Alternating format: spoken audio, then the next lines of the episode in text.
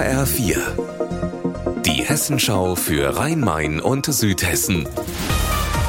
Hier ist das Studio Darmstadt.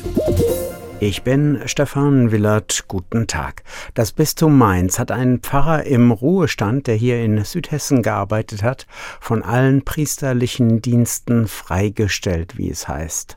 Der Mann war Pfarrer in Eppertshausen und in Münster im Landkreis Darmstadt-Dieburg und es gibt schwere Vorwürfe gegen den Pfarrer im Ruhestand. HR-Reporterin Stefanie Hofmann hat in Mainz nachgefragt, was sagt das Bistum? Das Bistum Mainz hat nach eigenen Angaben den Fall den Ermittlungsbehörden gemeldet. Worum genau es geht, will das Bistum nicht verraten. Sicher ist aber, dass es schwerwiegende Vorwürfe gegen den Pfarrer sein müssen, denn es wird ihm nicht mehr erlaubt sein, sein Amt als Priester im Ruhestand auszuüben. Außerdem lebt er für die Dauer der Ermittlungen nicht mehr in Eppertshausen, hat das Bistum jetzt mitgeteilt.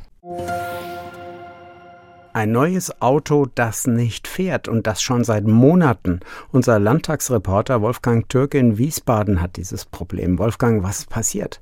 Eigentlich ist es ein Klacks. Mitte September hatte ich einen kleinen, selbstverschuldeten Unfall mit meinem ein Jahr alten Renault Captur E-Hybrid Plug-in. Ein neuer Querlenker muss rein, ein eher unspektakuläres Teil, das Rad und Rahmen verbindet.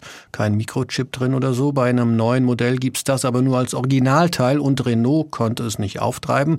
Gerade jetzt am Freitag soll das Teil übrigens rausgegangen sein, aber die Nachricht hatte ich vor Wochen schon mal.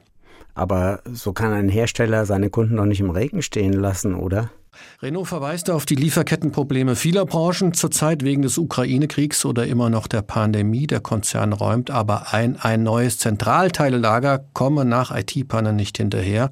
Laut dem ADAC in Frankfurt rächt sich gerade aber auch, dass die Autobauer an Lagerhaltung oder eigener Produktion von Teilen längst gespart haben. Ich musste mich jedenfalls selbst kümmern und habe mir als Zwischenlösung einen 20 Jahre alten Gebrauchtwagen zugelegt. Unser Wetter in Rhein-Main und Südhessen. Ein überwiegend sonniger Rosenmontag in Südhessen, die Temperatur in Seligenstadt am Main bei 10 Grad. Für morgen sind Wolken vorhergesagt, die kommen von Norden und dann kann es auch mal ein bisschen regnen im Rhein-Main-Gebiet.